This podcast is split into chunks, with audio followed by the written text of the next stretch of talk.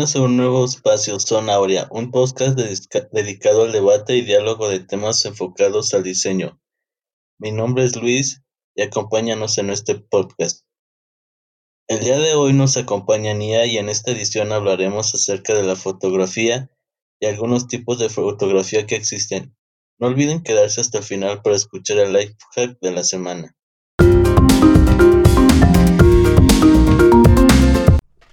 En la noticia de la semana les traigo un tema que está tomando mucho impacto en redes sociales y en otras plataformas digitales. Es el lettering. El lettering es el arte de dibujar a mano letras con sentido estético. Pero cabe mencionar aquí que no es lo mismo que la caligrafía, ya que la caligrafía es el arte de escribir a mano. Pueden sonar muy parecidas, pero no lo son. Pero, ¿por qué está tomando tanto impacto? En realidad, no es que el lettering sea algo nuevo. De hecho, me sorprende que ahorita esté tomando el impacto que está teniendo. El lettering se ha estado usando casi a la par de cuando se inventó la escritura. También va a la par con la caligrafía. Ambos son muy importantes en el tema de la tipografía. Este se usaba para la creación de documentos específicos, por ejemplo, como los libros o contratos. Los contratos normalmente eran un documento muy importante, el cual tenía que estar estéticamente bonito, por así decirlo. Pero ¿por qué está siendo una tendencia en estos años? En realidad es muy simple. La razón por la cual este estilo de escritura sea tan hablado y hecho, tanto como en plataformas digitales, así como en físicos, es por la simpleza. El lettering es sencillo de hacer. Se necesita de cualquier material que pueda trazar o dibujar. De hecho, aquí voy a abrir un paréntesis, ya que para trazar este tipo de cosas puede ser de cualquier tipo de punta. Punta redonda, punta en diagonal o cualquiera. De hecho, mucha gente ahorita lo que está haciendo está practicando el lettering con plumas, plumas de aves, en las cuales están haciendo esos trazos tan característicos del lettering. Bueno, entonces estos se pueden trazar de cualquier manera. Podría decirse que hasta cierto punto es fácil, ya que pues nada más necesitas hacer unos pequeños trazos para hacerlos de manera estética. De hecho, después de un poco de práctica ya lo puedes superar bastante bien, y lo digo porque yo lo he probado. Tal vez al principio sea difícil, pero si siguen practicando se puede lograr el objetivo estético que tanto lo caracteriza, ya que este objetivo estético se debe a la presión que se le impone a la herramienta para trazar. Pero para aquellos que carezcan de esas habilidades tan pues tan precisas, que es el pulso, pues existe lo que es el fake lettering, el fake lettering consiste en básicamente imitar lo que sería un lettering. De hecho, este podría decirse que es más fácil aún, ya que se traza la letra con cualquier punta y con la misma punta le haces esos acabados que son tan característicos del lettering.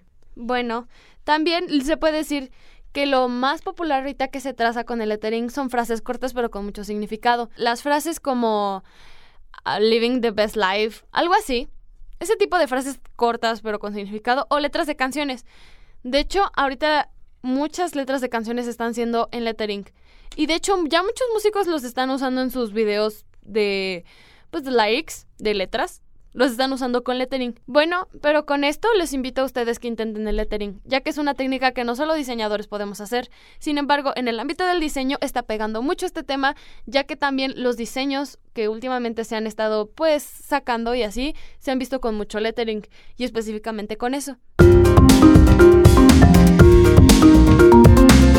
Para iniciar, la fotografía es el proceso de proyectar imágenes y capturarlas empleando para ello la luz. ¿Cuál es tu tipo de fotografía preferida? Creo que mi tipo de foto favorita es quizá macrofotografía, creo que es esa. O sea, me gusta mucho como mm, poder apreciar los detalles, o sea, como con otra perspectiva un poco más, menos común, vaya, de lo que de por sí observamos en los objetos a simple vista. Me parece como muy interesante poder, eh, pues como dije, reenfocar, o sea, darle otro enfoque a, a las cosas, a las texturas, poder realzar texturas poder ver como incluso las cosas como con otra mirada, no sé. Entiendo. Y es que esta fotografía nos podemos acercar tanto a los objetos y, y a los sujetos cotidianos y descubrimos la multitud de detalles ajenos a nosotros que hay en, el, en ese tipo de, de objetos u cosas, ya que es, es como si fuera un microscopio, por así decirlo, pero en una cámara y observamos cosas que no podemos observar a simple vista, como son las, las texturas y todo ese tipo de cosas, partículas que componen un, un objeto.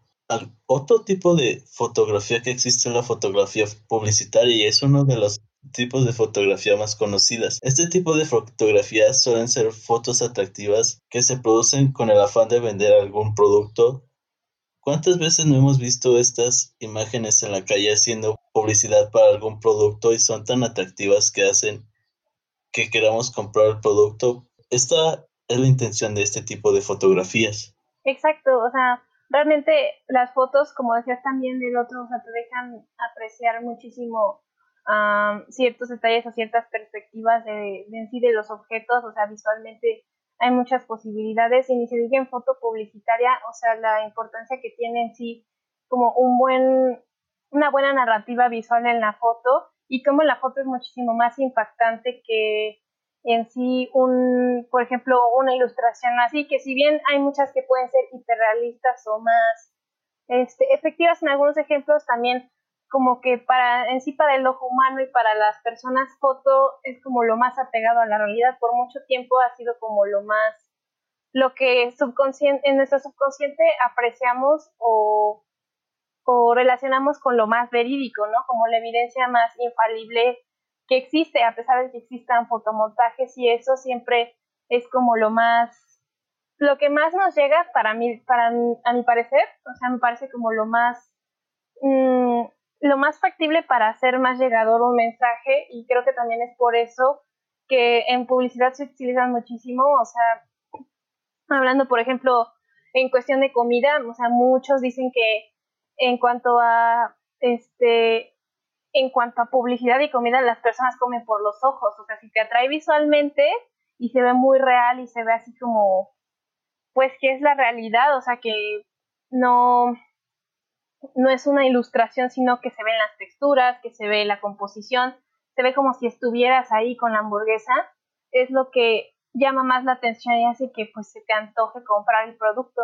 Exacto, y además, como lo mencionas, pues esto es, como ya habías mencionado, que comemos por los ojos y pues es verdad porque pues lo vemos y se nos hace tan atractivo que queremos consumirlo, se nos antoja o luego, luego hace que nuestros gustos o sentimientos los sentimos de una manera más fuerte al estar observando este tipo de imágenes y, y queramos consumirlas por cómo nos es que nos las hacen llegar y presentar. Exactamente, o sea, la presentación, vaya, es como muy importante y te digo, o sea, a mí me parece mucho más eh, llegador o mucho más atractivo en sí que sea como pues más realista. Como dices, o sea, es como muy importante para el mensaje. Entonces, creo que sí es como, o sea, el hecho de cómo la foto ahora es tan, tan recurrida para muchas composiciones, me parece que es este como muy impresionante, hablando en términos de lo que te decía, o sea, de cómo de cómo sirve para transmitir el mensaje a diferencia de otros elementos visuales o audiovisuales incluso. Exacto. Sin duda uno de mis estilos favoritos es la fotografía de retrato. El retrato fotográfico busca captar la esencia, la apariencia y los rasgos más característicos de la persona fotografiada. Y con estos rasgos la persona fotografiada llega a conocerse más, ya que llega a conocerse más ya que en ocasiones no se notaba, bueno, esa persona no notaba como los rasgos tan característicos que tenía a simple vista o, o simplemente no quería notarlos. Y con una fotografía en ocasiones suele ser que esa persona se conozca más, conozca más sus, sus rasgos y que de cierta forma se sienta mejor consigo misma. ¿Tú qué opinas, Nia? Como dices, o sea, creo que estoy de acuerdo contigo en el sentido de que en fotos se, se resaltan como ciertos rasgos como que a veces no nos damos cuenta cuando nos vemos en un espejo o así. Primero también porque nuestro cerebro al vernos en un espejo distorsiona de una forma nuestro rostro, o sea, no sé si sabías eso, probablemente sí. porque como dices, o sea, tú te especializas un poco más en retrato y lo mismo en la cámara, pero es como diferente la forma en la que se distorsiona, la forma en la que captamos también los elementos de nuestra cara, vaya.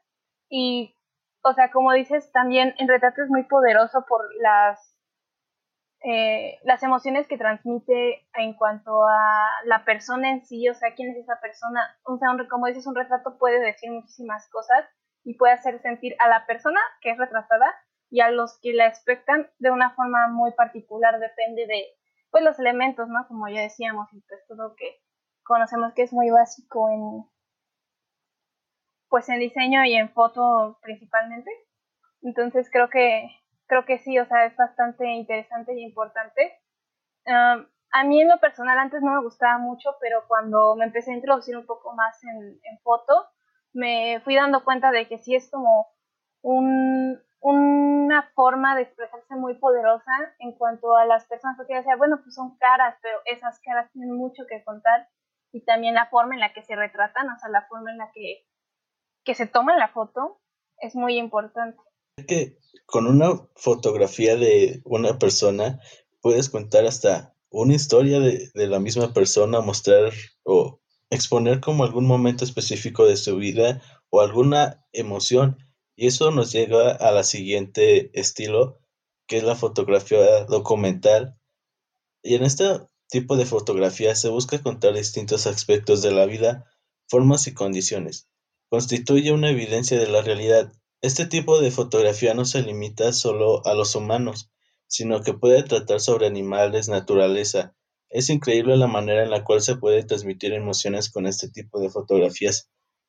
Como ya habíamos mencionado con la fotografía de retrato que contabas o expresabas de alguna manera el sentir o, o el estar de una persona, con este puedes contar historias de muchas cosas ya sea de alguna guerra, de cómo te sientes, de cómo está la naturaleza, cómo está el mundo en estos momentos, contaminación en sí, cualquier cosa que se te ocurra lo puedes contar con este tipo de fotografía con base en un documental expresando de, de la buena manera los ejemplos o la forma en la que están pasando las cosas o cómo tú lo estás viviendo ¿O cómo es que lo quieres expresar? ¿O cuál es tu opinión?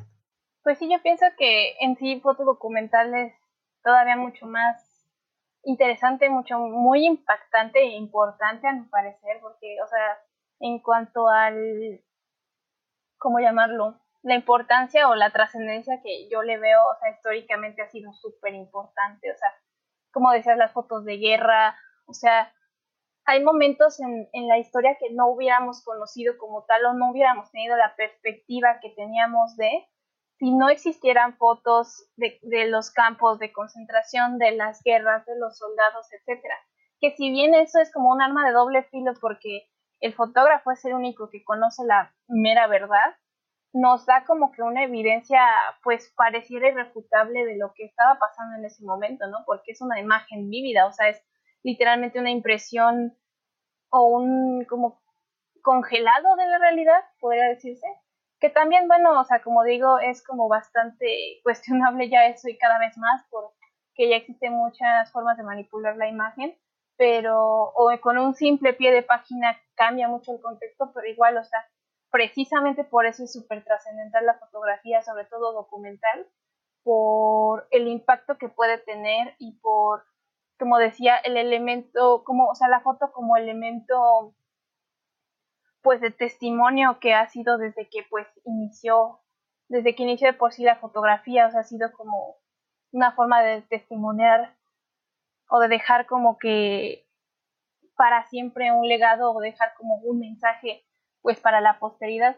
Quizá más adelante en otro, en otro episodio podamos hablar un poco más como históricamente de de cómo impactó esto, por ejemplo, en México. En México ha sido muy, muy importante y cómo lo es hasta nuestros días, ¿no? Hasta una simple selfie deja ver mucho de, de cómo es la gente, cómo es la sociedad, como dices, de cómo la está pasando uno o de cómo no la está pasando y nos gustaría, ¿no? Exacto, y es que sin este tipo de fotografía no conoceríamos, como ya lo habías mencionado, parte de nuestra historia o los lugares, personajes, bueno, personajes históricos que conocemos a base de, de fotografías. Y sin esto no podríamos conocer esa, esa parte de, de nuestra de nuestra vida pasada y en general de muchos aspectos que pues no, no pudimos vivir, pero de cierta forma lo,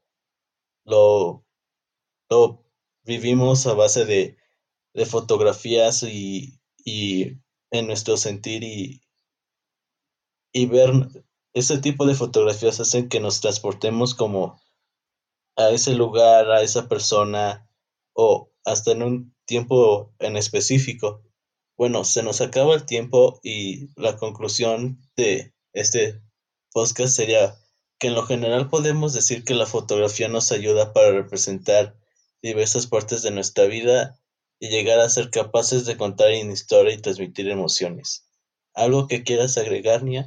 Creo que por el momento no, tendríamos que ocupar otro episodio completo, pero bueno, eso ya lo veremos después. Muchas gracias por la invitación, fue un gusto compartir ideas contigo en, este, en esta entrega de Zona Gracias por tu tiempo y pues más adelante tendremos otras otros temas que espero que nos gusten y también tendremos de fotografía que espero y nos puedas acompañar de nuevo. Claro, muchísimas gracias. Bueno, muchas gracias por habernos sintonizado el día de hoy en su podcast Zona Aurea. Síguenos en nuestras redes sociales y dejen sus comentarios y preguntas. Hasta la próxima.